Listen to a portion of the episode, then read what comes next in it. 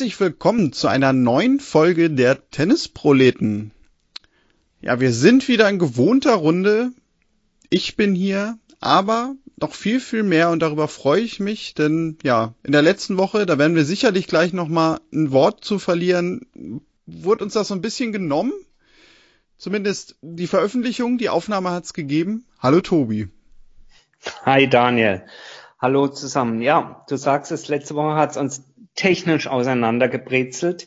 Wir müssen uns an dieser Stelle, ja, wollen uns entschuldigen, dass wir sozusagen mit zwei einzelnen Sendungen um die Runde und um die Ecke gekommen sind. Ähm, wir hoffen aber, ihr habt euch natürlich trotzdem informiert, habt Spaß gehabt beim Hören.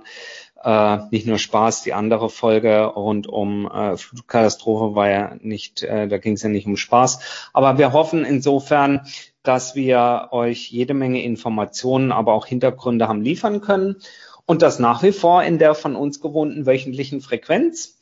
Und diese Woche sind wir also wieder ganz, ganz normal auf Sendung, ähm, zu zweit wieder vereint mit diesem Anlauf zu den US Open und wollen sprechen über ja, über das, was so im Aufbau jetzt zu den US Open passiert. Es laufen aktuell die die beiden, muss man ja sagen, äh, großen Turniere, Toronto, Montreal in Nordamerika, WTA und ATP, die an zwei verschiedenen Orten sind, aber doch irgendwie immer gefühlt als ein Turnier wahrgenommen werden. Darüber wollen wir natürlich sprechen. Ähm, wir werden natürlich auch nicht verschweigen, dass es im Laufe der letzten Woche einen deutschen Turniersieg, in dem Fall bei den Damen, gegeben hat. Wir haben ein tolles äh, Interview zwischendrin und äh, ganz zu Beginn müssen wir aber dann doch nochmal sozusagen mit einer zweiten Entschuldigung um die Ecke kommen, oder Daniel? Ja, richtig. Ähm, das liegt nicht am Interview. Das ähm, haben, hört ihr später in der Sendung mit Marius Skopil. Aber, Tobi, ja, letzte Woche die Aufnahme. Es war bei uns irgendwie alles ein bisschen sehr, sehr schräg. Das Internet fiel aus. Wir haben eine Ersatzaufnahme gemacht. Zwei Stunden später haben wir gesagt, das können wir so nicht veröffentlichen. Das Besondere an dieser Aufnahme war eigentlich, warum es, glaube ich, so schade ist, dass sie nicht veröffentlicht wurde. Wir haben nach seinem Olympiasieg Alexander Zverev höchstwahrscheinlich so sehr gelobt wie nie zuvor. Ja, und jetzt glaubt uns das einfach niemand, weil wir es, ja, nicht veröffentlichen können. Okay, könnten wir, aber nicht veröffentlichen wollen, einfach weil die Tonqualität so schlecht war. Ja, und wir haben uns gedacht, Ehre wem Ehre gebührt, Olympiasieger, Goldmedaille, verlieren wir hier jetzt einfach nochmal zwei, drei Sätze dazu. Tobi, ja, unser Lob galt vor allem seiner gesamten Präsenz oder nur seinem Spiel? Wie haben wir das eigentlich genau eingeordnet? Es ist eine Woche her. Ich weiß es ja schon gar nicht mehr. Das ist, äh, das ist das Krasse. Äh, also, äh, da sieht man, wie, wie, wie schnell dann doch Ergebnisse auch wieder, ich will gar nicht sagen, in Vergessenheit geraten, denn sonst kriege ich hier die nächsten äh, bösen Mails und Kommentare. ähm, aber nein, du hast vollkommen recht. Also wir sind ja so ein bisschen verschrien, dass wir in der Vergangenheit, äh, ich möchte nicht sagen, kein gutes Haar an ihm gelassen haben, aber wir haben das ein oder andere bei ihm schon mit sehr, sehr kritischem Blick immer verfolgt und dann hier auch in der Sendung entsprechend gewürdigt.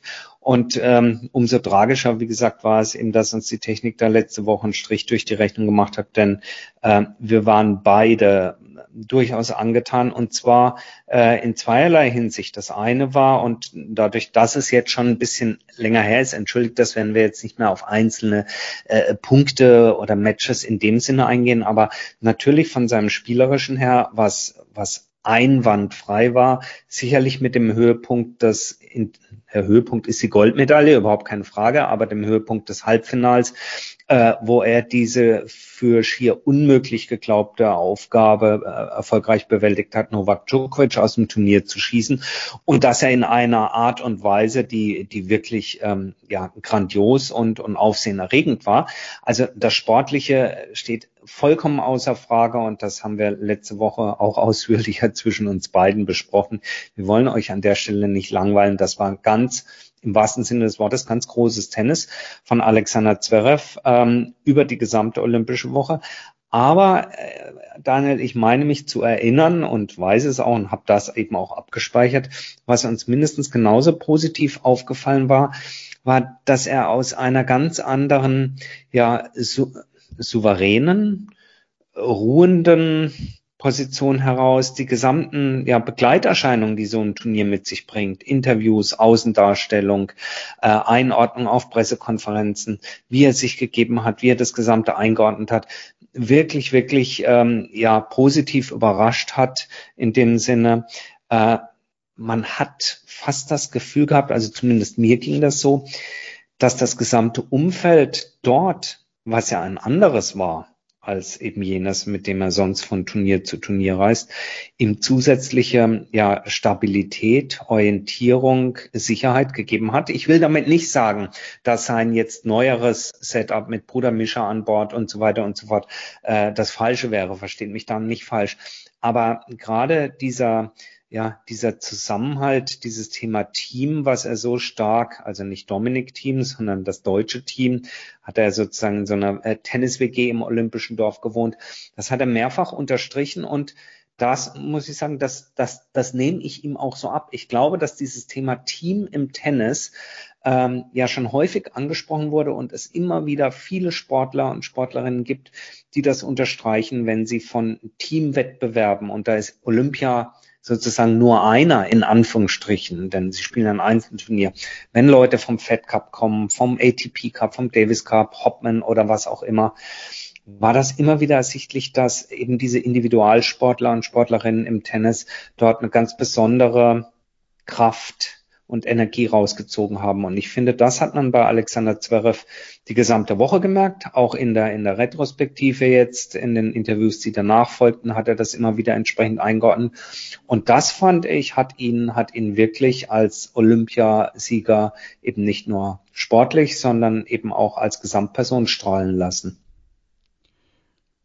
Ja, also du hast das im Grunde alles gesagt. Also ich glaube, man kann das darauf zusammenfassen, dass er auf, aber auch vor allem neben dem Platz unheimlich authentisch wirkte. Das, das ist, glaube ich, so das Entscheidende gewesen. Denn ja, er war ja, also nicht nur für uns beide jetzt, sondern das ist ja auch etwas, was man häufiger so aus den Medien gehört hat, beziehungsweise auch von Medienschaffenden, dass er und natürlich auch seine Familie ja so schwer greifbar irgendwie häufig sind, ne? Weil die halt so, ja, so ein bisschen ja auch immer so als Zverev-Clan verschrien. Das ist halt irgendwie so ein in sich geschlossener Zirkel, die lassen da niemanden rein und klar, natürlich können sie dadurch auch viel besser irgendwie sich überlegen und steuern, was sie nach außen geben und was nicht. Und eigentlich kriegt man gar nicht viel mit. Und das hatte sich halt auch für mich so ein bisschen gedreht. Also, um jetzt auch sogar mal von Alexander Zverev abzurücken, äh, ähm, es gab, ich glaube, auf der Webseite von Eurosport ein Video, wo ich glaube, in München ist er ja gelandet, ne, nachdem er wiederkam, ähm, ja. noch beim Warten äh, seine Eltern interviewt worden sind von einem, ich glaube, Eurosport-Journalisten und wo nicht nur seine Mutter zu Wort kam, die man ja durchaus auch schon häufiger mal hier und da gehört hat in kürzeren Interviews, sondern wo sein Vater sich halt auch äh, zu Wort meldete und das im wahrsten Sinne des Wortes, weil er da glaube ich auch ja so ganz äh, anders sich gegeben hat. Und das sage ich jetzt bewusst so, als sein Ruf ist, weil er ist ja nun mal so irgendwie immer der, der so, ja, mit versteinerter Miene am Rand sitzt, von dem man eigentlich, ja, das, was man so weiß, irgendwie aus Erzählungen oder von früher, aber der nie irgendwas sagt, der nie öffentlich auftritt und da, glaube ich, komplett anders wirkte und für viele das auch sehr überraschend war, plötzlich da stand und ja, wirklich erzählte wie ein stolzer Papa, so wie man sich das eigentlich vorstellt. Und ich glaube, das hat der ganzen Familie Zverev auch nochmal geholfen insgesamt, um da ja vielleicht auch von so einem Bild abzurücken, dass sie vielleicht auch sogar ungewollt oder ohne, dass sie da wirklich gegensteuern konnten, in den letzten Jahren halt so gegeben haben. Und ich glaube, dass das auch etwas ist, was so in der Gesamtheit Alexander Zverev in der Außendarstellung und Wahrnehmung neben dieser Goldmedaille und der spielerischen Erfolg, den er da natürlich hatte, gerade mit dem Sieg auch gegen Djokovic, unheimlich gut getan hat. Definitiv, definitiv. Und das ist ein sehr, sehr guter Punkt, den du machst. Die, die Familie Zverev oder äh, sagen wir mal die Eltern Zverev erschienen mir in diesem Interview wie, und ich meine das keinesfalls herabwertend, ja. Äh, sie erschienen mir wie ganz normale Tenniseltern eben, ja. Also es war mal nicht der Vater Coach, sondern es waren Vater und Mutter, Tennisfachkundige Tenniseltern, die stolz ihren Sohn am Flughafen abgeholt haben, der als frisch gebackener Olympiasieger zurückkam, so wie man das früher kannte von irgendwelchen Bildern äh, von Boris Beckers Eltern oder so äh, übertrieben gesagt. Also es war es war an und für sich so, dass ich mir, mir sagt, das, das kann sich keine, kein noch so schlauer PR-Berater ausgedacht haben. Das war äh, eine rundum authentisch gelungene äh, Woche für die Familie äh, Zverev ähm, zur Abrundung äh, Bruder Mischa als, als Co-Kommentator bei Eurosport ja, mit äh, viel Emotionen dabei. Natürlich, er ist ja sozusagen befangen als Co-Kommentator, aber gleichzeitig natürlich auch eine Menge fachlichem Know-how. Ähm, Jo, ich glaube, in der einen Woche hat Alexander Zverev für seine Außendarstellung und Wahrnehmung zusätzlich zu seinem sportlichen Erfolg vielleicht so viel getan in seiner Karriere wie noch nie zuvor. Und ich hoffe, das Ganze setzt jetzt auch seitens der Tennisproleten dem Ganzen einen würdigen Rahmen und wir haben ihn hier an der Stelle vollkommen zu Recht äh, gelobt. Ja, und dann schauen wir vielleicht auch dadurch, dieser Schwenk, äh, finde ich, ist ein guter Übergang jetzt nach vorne. Ähm, in der nächsten Woche haben wir ja schon das nächste Masters-Turnier. Dann sind Damen und Herren an einem Ort, nämlich in Cincinnati. Jetzt fragt ihr euch bestimmt, ja, warum reden die denn jetzt schon darüber? Ja, einerseits, weil wir dadurch wissen, Alexander Zverev wird aufschlagen. Damit ist sicher, zwischen Olympia und Lever Cup wird er auch noch an Preisgeldturnieren teilnehmen. Aber ein Punkt, den wir besprechen wollten, warum wir uns das jetzt so ja auf die Agenda gesetzt haben, dass wir das als Schwerpunkt nehmen. Es wird mal wieder ein Turnier sein, wo die Herren Djokovic, Nadal und Federer fehlen werden. Bei den Herren bei den Damen hingegen, soweit ich die Meldeliste überblicken kann, sind Ashley Barty und Naomi Osaka dabei.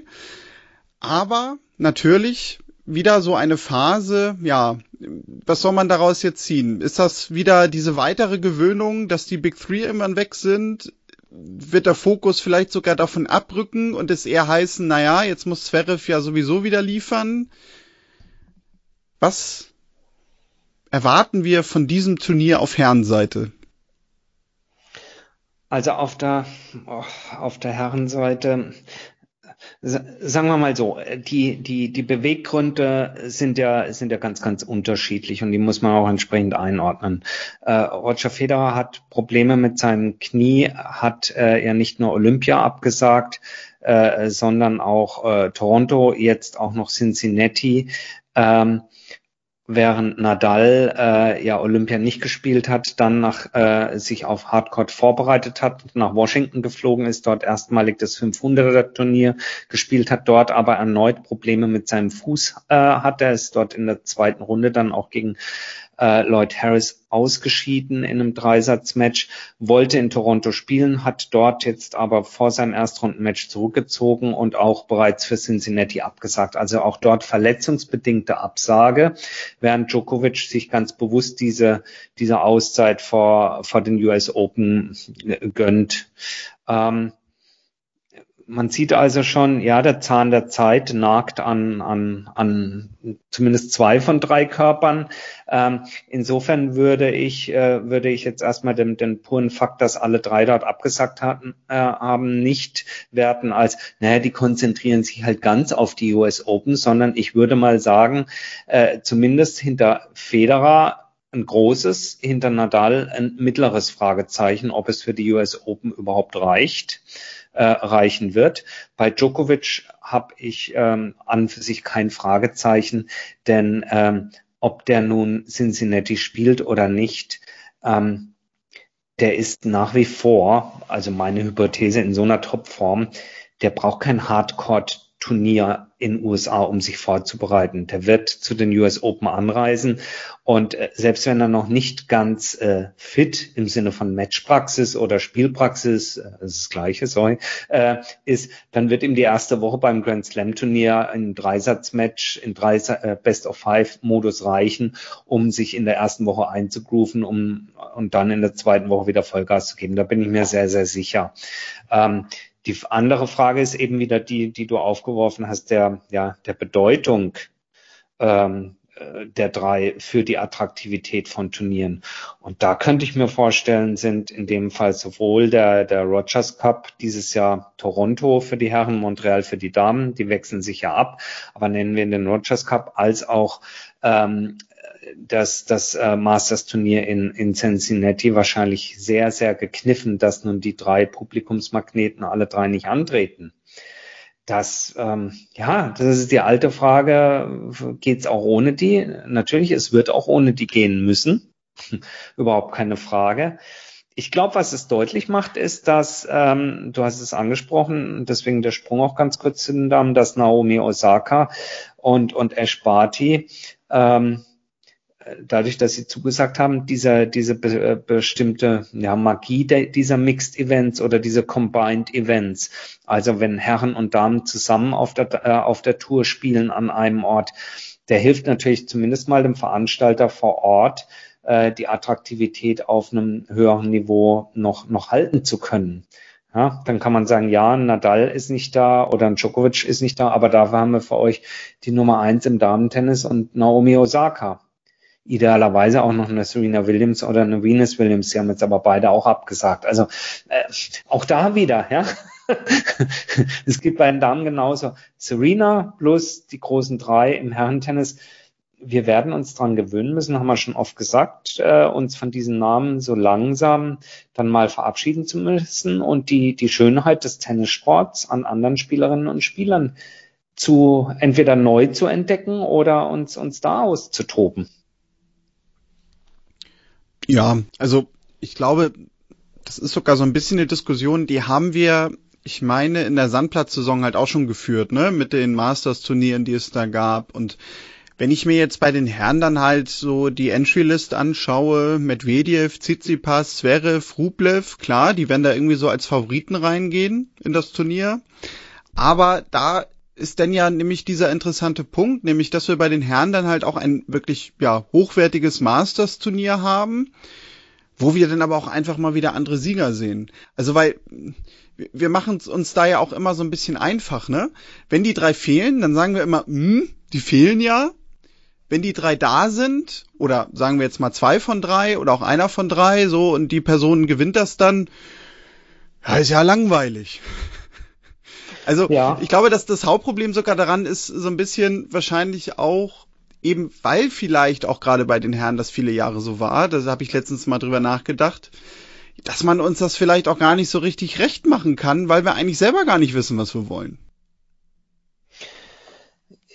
Ja, und äh, um, um, um selber zu wissen, was man will.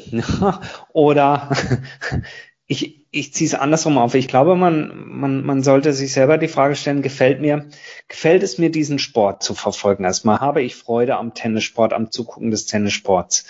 Und bin ich nicht nur Fan eines einzelnen Sportlers? Oder ich kann das ja auch sein. Ich meine, wir haben hier oft drüber gesprochen, dass ich halt eher für den Spanier die Daumen drücke als für den Schweizer oder sowas, ja, und so weiter und so fort. Aber ist ja auch egal. Ähm, selbst ich kann das ja sein, aber trotzdem glaube ich, ähm, wenn man, wenn man den Sport an und für sich auch toll findet, dann sei jedem und jeder nur geraten, äh, sich davon mal zu lösen und mal andere Spiele ähm, ja, ergebnisoffen, also was das Ergebnis auf meine, auf meine Seele, auf mein Empfinden macht, einfach mal anzugucken. Äh, mir ist das zum Beispiel bei Olympia bei einem Match aufgefallen. Ich glaube, es war ein Match von Carreño Busta auch unter Tennisspezialisten und äh, Leuten, die äh, das sehr, sehr eng verfolgen und wertschätzen, ist es überhaupt keine Frage. Da wird jeder sagen, ja, es ist ein Bombenspieler.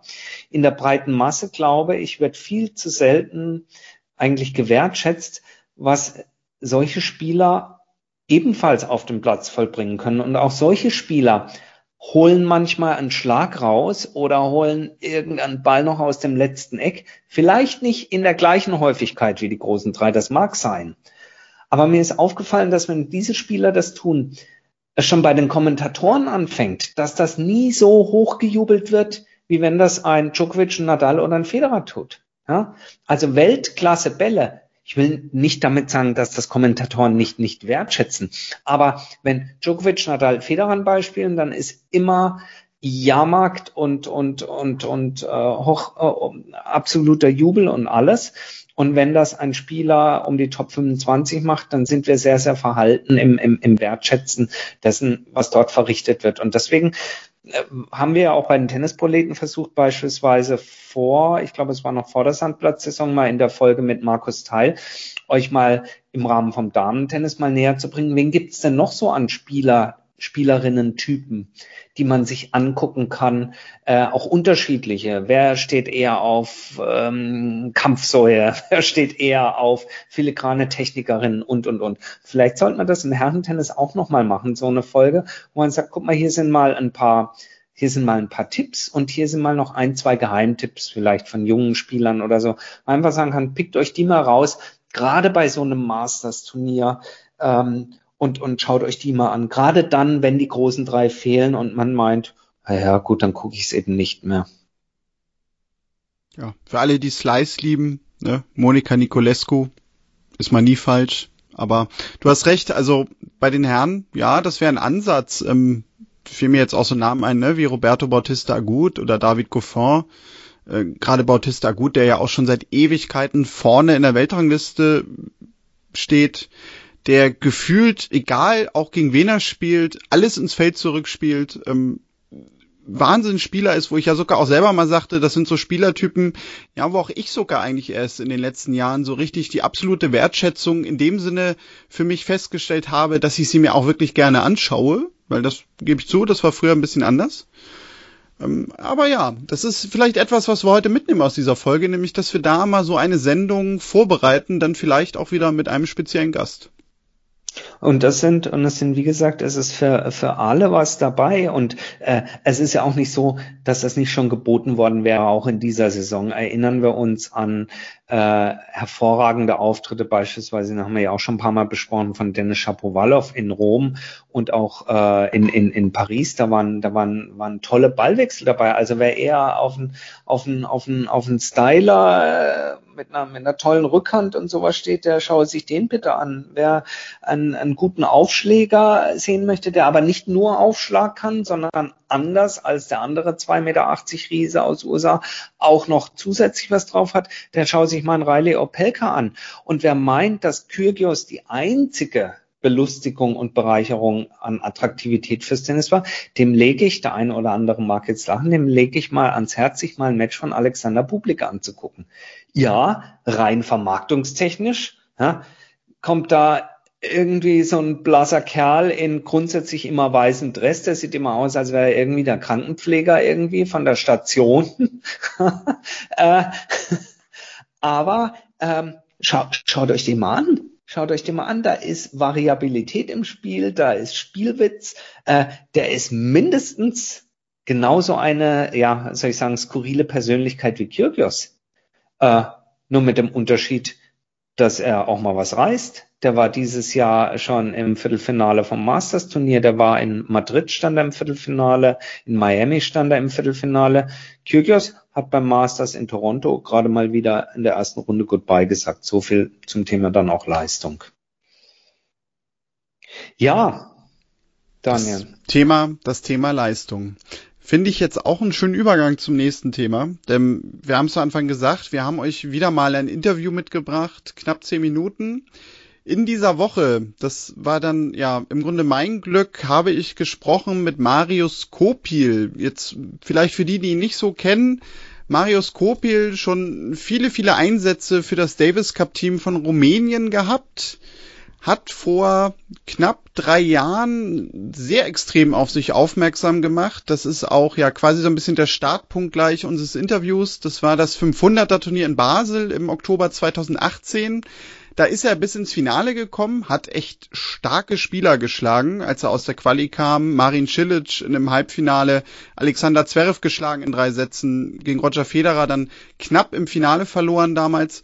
Und ja, das hat ihn bis auf Platz 56 letztendlich in der Weltrangliste gebracht. Und ja, Tobi, ich würde sagen, bevor wir uns darüber austauschen, hören wir jetzt einfach mal in das Interview rein mit Marius Kopil. Bei mir ist jetzt noch Marius Kopil.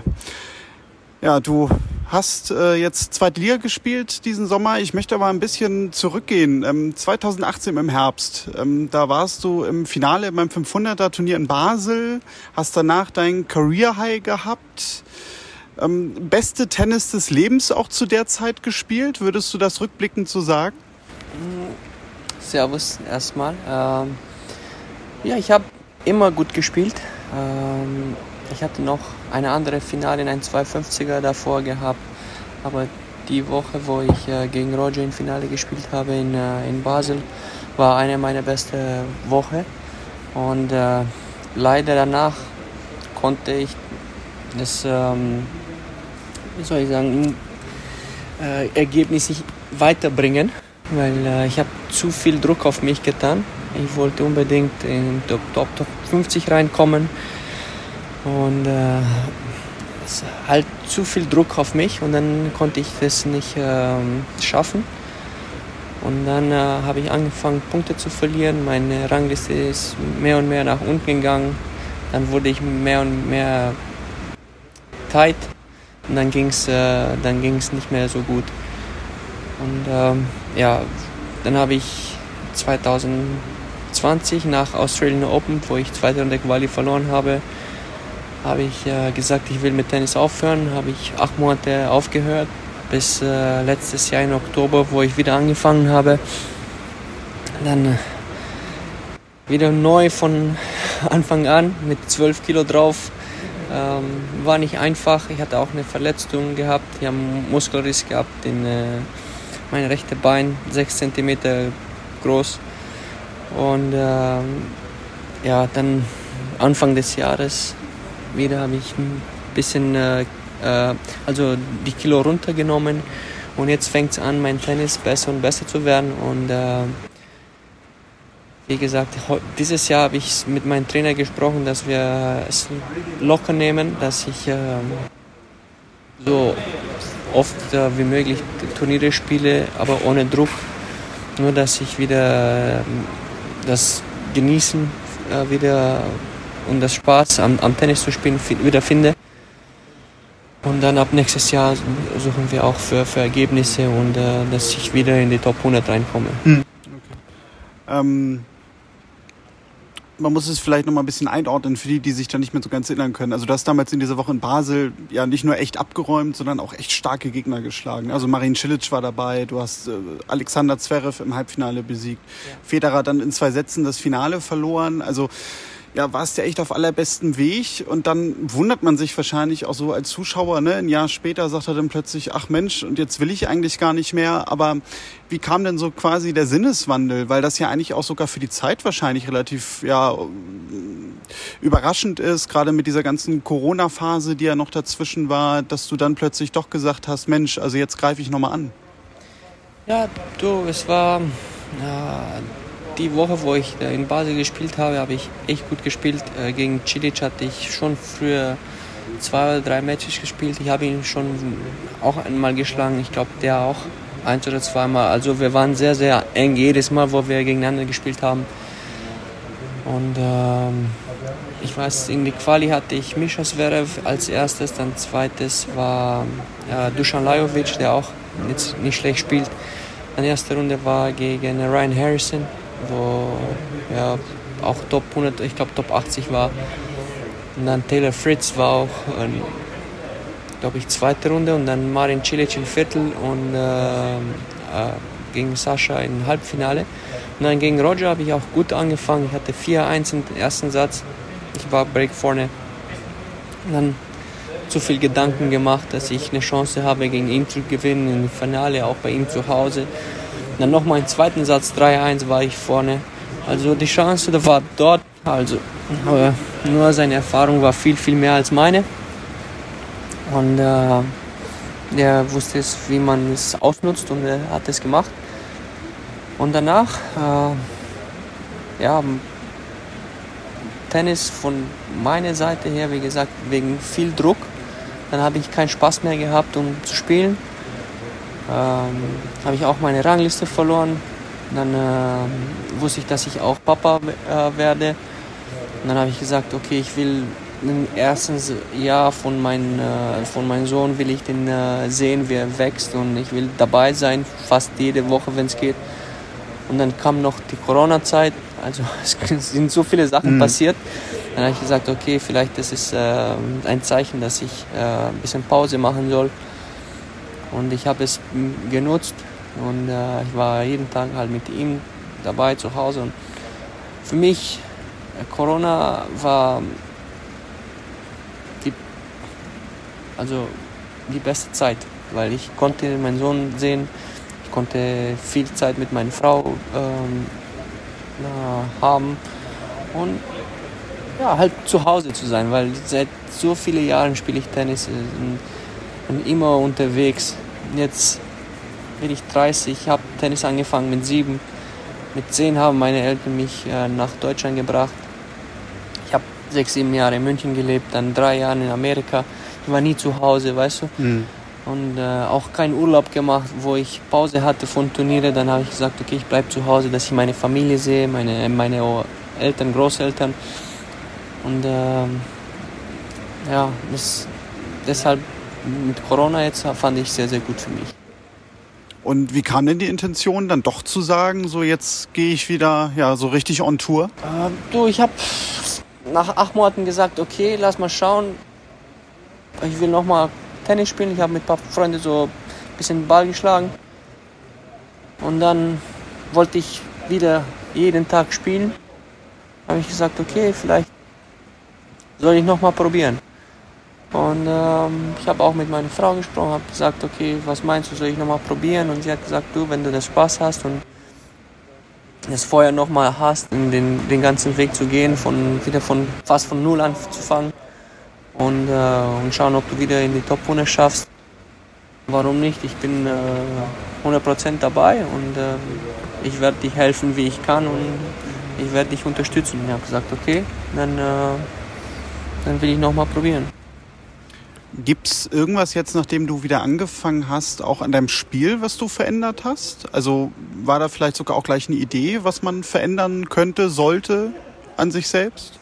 Ähm, ja, ich habe meine Vorne ein bisschen äh, geändert, mehr Topspin, mehr, ich, wie soll ich sagen, ich habe mehr äh, Confidence in meine Vorn.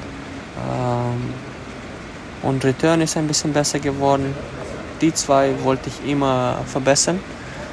Und äh, jetzt war ich auch bereit, um, um neue Sachen zu probieren und auch an meinen Return und an, an meine Vorhand zu arbeiten, weil ich wusste, ich habe mehr Zeit und es geht um nichts.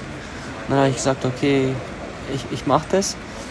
Und jetzt fehlen mir nur noch die Matches. Ich finde, dass, äh, dass mein Spiel äh, besser ist als früher. Ich fühle mich besser, ich fühle mich und ich habe mehr Spaß, um zu spielen. Aber die, die Matches äh, fehlen noch. Ich habe auch in, in Wimbledon Quali gespielt, zweite Runde Quali verloren. Ich war 5-2 vorne, 0-30. Und dann kamen die Emotionen, um das Match zu, zu enden. In Roland Garros selbe äh, Sache passiert. Ich war drei Breaks vorne im dritten Satz konnte ich nicht äh, schließen. Und, ähm, aber wie gesagt, dieses Jahr nehme ich als Erfahrung und äh, hoffentlich bei nächstes Jahr werde ich wieder nur größere Turniere äh, spielen und dann werde ich wieder ein paar, paar gute Ergebnisse haben. Dann letzte Frage, nochmal ja so ein kleiner Ausblick. Ähm, also du wirst ihn ja wahrscheinlich auch US Open Quali spielen, gehe ich mal von aus. Wie sieht dann der Hubs noch aus? Ähm, guckst du dann einfach, wo du noch bei einzelnen Challengern reinkommst? Oder ist die Saison dann vielleicht sogar auch so erstmal schon beendet, je nachdem auch, wie es in New York läuft? Nee, ich spiele äh, US Open Quali. Danach, wenn ich mich nicht qualifiziere, dann äh, versuche ich ähm, Saint-Tropez äh, Hauptfeld zu spielen, Challenger. Danach haben wir Davis Cup gegen Portugal zu Hause, da spiele ich. Äh, und dann haben wir noch zwei Challenger auf Sand in, in Rumänien. Und das ist schon 6. Oktober. Und danach weiß ich noch nicht. Es hängt davon ab, was wir noch für Turniere äh, haben und ob ich in 250er irgendwo reinkomme, weil vielleicht kommt Stockholm. Und äh, mal schauen, was noch für Turniere sind. Wenn, wenn noch ein paar andere sind, dann werde ich nach Sibiu oder nach, nach Bukarest werde ich dann äh, probieren, noch ein, zwei Challenger zu spielen.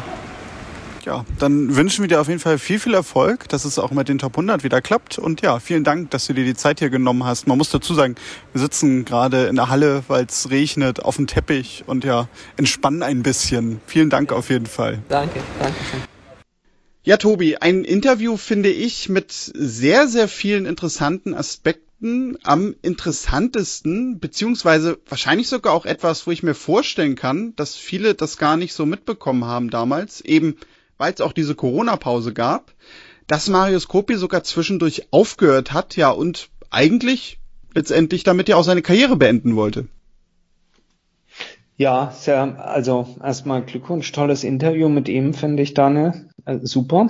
Sehr schön, dass er sich auch die Zeit genommen hat. Äh, wenn er uns denn hört, recht herzlichen Dank. Ähm, und, und sehr beeindruckend. Ähm, zumal für mich im Interview jetzt nicht ähm, rüberkam, so nach dem Motto, ich höre auf wegen Corona. Ja, also Corona, das hat halt dann auch noch gerade gepasst, ausgerechnet, dass da Corona in der Zeit war. Aber es war, äh, ich fand das schon sehr, sehr interessant dazu zu hören, dass er sagt, für viele die schlimmste Zeit natürlich, ähm, gerade für berufstätige Tennisspieler und Spielerinnen, ähm, dass er sagt, die beste Zeit. Ah ja, und warum die beste Zeit? Weil jemand, der dann zu dem Zeitpunkt, wenn ich richtig zugehört habe, mit 30 Jahren und seitdem er sieben ist, unterwegs ist und nach Deutschland und München und hier und dort trainiert, also seit 23 Jahren eigentlich im, im Auftrag des Tennis unterwegs ist und all diesen, sage ich mal, äh, Zauber ähm, erlebt, scheinbaren Zauber, den wir als solchen immer wahrnehmen, äh, dass so jemand sagt, das war jetzt, das war die beste Zeit meines Lebens. Warum? Weil er einfach für seine Familie da sein konnte, weil er Vater geworden ist, weil er Zeit mit seiner Frau hatte, weil er eben in dem Fall von seinem Beruf, und ich sage jetzt bewusst nach 23 Jahren, wohl wissen, dass man mit sieben Jahren noch keinem Beruf nachgeht, ja, aber von seinem Beruf nach 23 Jahren vielleicht einfach auch mal dann so eine Auszeit äh, wahnsinnig genossen hat und es einem nochmal vor Augen führt, welche, ja, welche Entbehrungen eigentlich auch äh, diese, äh, ja, die Menschen auf der Tour mit sich bringen müssen in, in jungen Jahren. Ich meine, wir, wir reden immer darüber, ja, nett, und wir schauen uns die, die Matches an im Fernsehen und dann gehen wir selber auf den Tennisplatz und spielen und danach sitzen wir mit unseren Kumpels zusammen und trinken noch ein Bier oder auch zwei oder ganz viele nach dem Medenspiel oder wie auch immer und haben Spaß. Also, und das können die eben alles nicht. Klar, die haben sich das selber ausgesucht, ja, und das bringt auch ganz viel Spaß und viel Lob und Ehr und alles. Aber trotzdem macht es natürlich auch was mit Menschen. Und dass dann so jemand sagt, ey, das war die beste Zeit, das finde ich sehr, sehr beeindruckend und gleichzeitig irgendwie aber auch, auch sehr beruhigend zu hören. Ne? Ja, und ein Punkt, den ich noch sehr interessant fand, war halt so auch, wie er die Zeit nach diesem Turnier in Basel beschrieben hat, ne? Weil ja. Ähm, er ja sagte, ja, er ist in der Weltrangliste weit nach vorne gekommen, stand dann irgendwie high auf 56 und hat sich dann selber diesen Druck gemacht, in Irre, die Top ja. 50 zu kommen wodurch er ja, er hat es nicht so formuliert, aber so würde ich das jetzt interpretieren, durch diesen Druck ja letztendlich dann erstmal die Ergebnisse nicht mehr kamen und dadurch dann noch irgendwie dieser Spaß an, an diesem Beruf, wie du gerade sagtest, ne, verflog. Ja. Und das ja. ist ja auch nochmal so ein Punkt, das sprechen wir auch immer gerne an, ne? Weil man könnte jetzt natürlich sagen, naja, also was, was hat er denn, ne? So, er hat in der Woche irgendwie diesen, diesen Sprung gemacht, danach denn noch in den Monaten. Er hat alleine in Basel, könnte man jetzt auch ganz salopp sagen, hatte ich nochmal nachgeguckt, irgendwie 200.000 Euro abgeräumt. Dadurch hatte er dann ja irgendwie die Grand Slams sicher und auch Masters-Turniere, also auch weitere Einnahmen. Man könnte ja einfach, ne, ganz salopp sagen, naja, was macht er sich dann so einen Druck? Ist doch alles gut und alles muss doch locker und leicht gehen und das ist ja auch wieder, fand ich, so ein Beispiel dafür oder nochmal eine Bestätigung, auch diese These, die wir ja immer haben, dass natürlich auch immer ganz viele Sachen los sind, passieren bei Spielerinnen und Spielern, wo wir sagen, es müsste ja eigentlich laufen, die wir ja so gar nicht mitkriegen, ähm, ja. weil die nicht kommuniziert werden, weil das ja aber vielleicht auch sogar eine Sache ist, die habe ich jetzt ihn nicht nachgefragt, aber die ja vielleicht sogar in dem Moment ein Spieler selber gar nicht so bewusst sind, dass das jetzt äh, ja für so eine Verkrampfung sorgt, zum Beispiel. Entweder, entweder selber gar nicht bewusst sind oder dass Spieler sich dann alleine fühlen und es mit sich selber ausmachen. Na, also wenn du, äh, wenn du da jetzt keine, keine gute psychologische Betreuung, und damit meine ich nicht zwangsläufig einen Sportpsychologen, sondern das kann auch ein Trainer oder sonst ein guter Begleiter sein, wenn du die nicht so hast, äh, dann frisst du das alles in dich rein und machst es nur mit dir selber aus. Aber interessant ist der Punkt natürlich schon, dass der eine sich daraus für sich selber einen immensen Druck ableitet und die Ergebnisse nicht kommen und wir, wenn man mal das Gegenbeispiel nimmt, dieses Jahr einen, einen Karatsev nimmt, der äh, ja gefühlt frei aufspielt seitdem er da bei den Australian Open seinen Lauf gehabt hat. Das hat ihm ermöglicht, in, äh, bei allen Turnieren problemlos ins Hauptfeld zu kommen. Darüber kann er jetzt sowieso nur noch laden. Er steht in den Top 30, äh, irgendwas, ich glaube um die 22 rum oder so, ich habe es nicht genau im Kopf. Ähm, und der ja recht unbekümmert scheint. Wir können nie hinter die Fassade gucken und Interessant wird es dann natürlich im nächsten Jahr, wenn er diese Punkte verteidigen muss, ob dann mit der gleichen Leichtigkeit äh, die Position gehalten werden kann, ob ein kleiner Rückfall kommt auf 30, 50 oder ob man sich schwuppdiwupp auch wieder auf 150 oder 200 äh, findet. Aber das ist schon ein, ein, ein, ein wahnsinnig interessanter Bereich und selbstverständlich lassen sich die Spielerinnen und Spieler da nur sehr, sehr selten in die Karten schauen, denn du musst ja am nächsten Tag, in der nächsten Woche wieder auf dem Court stehen und ich glaube, ein verunsicherter Gegner ist gefundenes Fressen für jeden anderen auf der anderen Seite des Netzes. Insofern selten, dass man sowas hört. Ja. In dem Fall aus dem Kontext heraus toll, dass er es erzählt hat und, und auch, auch machbar und irgendwie auch schön jetzt, dass er gesagt hat, jetzt greift er nochmal an. Und mir geht's immer so, wenn wir solche Gäste in der Sendung gehabt haben, dann guckt man gleich noch viel, viel mehr auf die nächsten Ergebnisse. Äh, auch das eine Möglichkeit, äh, sich äh, neue und oder alte Spieler oder Spielerinnen mal wieder ranzuholen, indem man Tennisproleten hört, ein Interview hört und sagt, den Spieler oder die Spielerin, die verfolge ich jetzt mal bei den nächsten ein, zwei Turnieren und guck mir auch mal ein ganzes Match an von denen. Richtig, ja, genau, klar. Das kann natürlich auch ein Grund sein. Ähm, locker und leicht. Nehmen wir das vielleicht als Übergang zu unserem ja. letzten Thema. Locker und leicht raus aus dem Einstieg wieder rein ins Tennis oder wie? Ja, also eigentlich äh, ist es ja sogar eher, dass wir da auf einer Zielgerade sind, nämlich äh, Zielgerade einer Karriere. Ich möchte mit dir sprechen, vielleicht hast du es jetzt schon erraten oder auch ihr da draußen, über Andrea Petkovic. Andrea Petkovic spielt in den letzten Wochen, ja, eigentlich wahrscheinlich so frei auf. Da ist jetzt die Frage, eben vielleicht, weil sie diesen Druck nicht mehr hat, Weltranglistenplatzierung zu erreichen, weil sie für sich entschieden hat, dass sie aufhören wird am nächsten Jahr oder beziehungsweise Ende des Jahres. Sie hat in Rumänien in Cluj ihren siebten WTA-Titel gefeiert. Ähm, ich sagte es gerade, glaube ich, ne? Zwölf der letzten 14 Matches hat sie gewonnen. War im Finale schon in Hamburg Tobi, müssen wir nicht langsam, ja, ich würde mal sagen, den Instagram-Account alle von Andrea Petkovic zuspammen, nur damit sie am Ende doch noch mal ein Jahr weitermacht? Ähm, das kann das Zünglein an der Waage sein. Ähm, ich habe aber dieser Tage ein Interview mit ihr gehört oder gelesen, dass sie selber auf den Trichter auch schon gekommen ist. Ich glaube, sie hat das äh, ähm, das große Vergnügen im Moment, dass ihr Tennis irre Spaß macht. Ähm, das wird unterstützt äh, zwei Faktoren. A, dass sie unverletzt ist und B, dass sie, ähm, dass sie unglaublich fit ist. Ich habe sie selber äh, in, in, äh, in Paris, in Roland Garros gesehen auf dem Platz. Und wo ich auch gedacht habe, wow, boah, hey, ist ja, also ich meine, das ist jetzt voller Hochachtung, boah, ist ein Tier, ja, also wie man es manchmal so beim Sport sagt, jetzt nicht falsch verstehen, ist sowas von durchtrainiert und fitten Eindruck, ähm, wo ich dachte, boah, echt beeindruckend. Ja?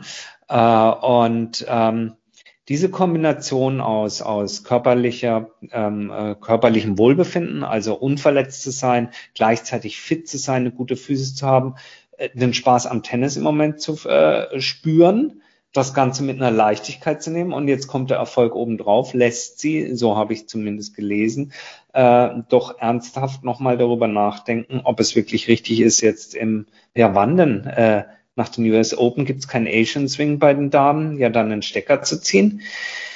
Ich glaube, wenn sie jetzt noch ein oder zwei erfolgreiche Turniere spielt, sprich noch ein paar Pünktchen sammelt, dann bringt sie sich noch mehr in die Verlegenheit, als sie jetzt schon ist. Ich glaube, durch ihren Turniersieg rückt sie vor, irgendwo auf Platz 60 in der Welt.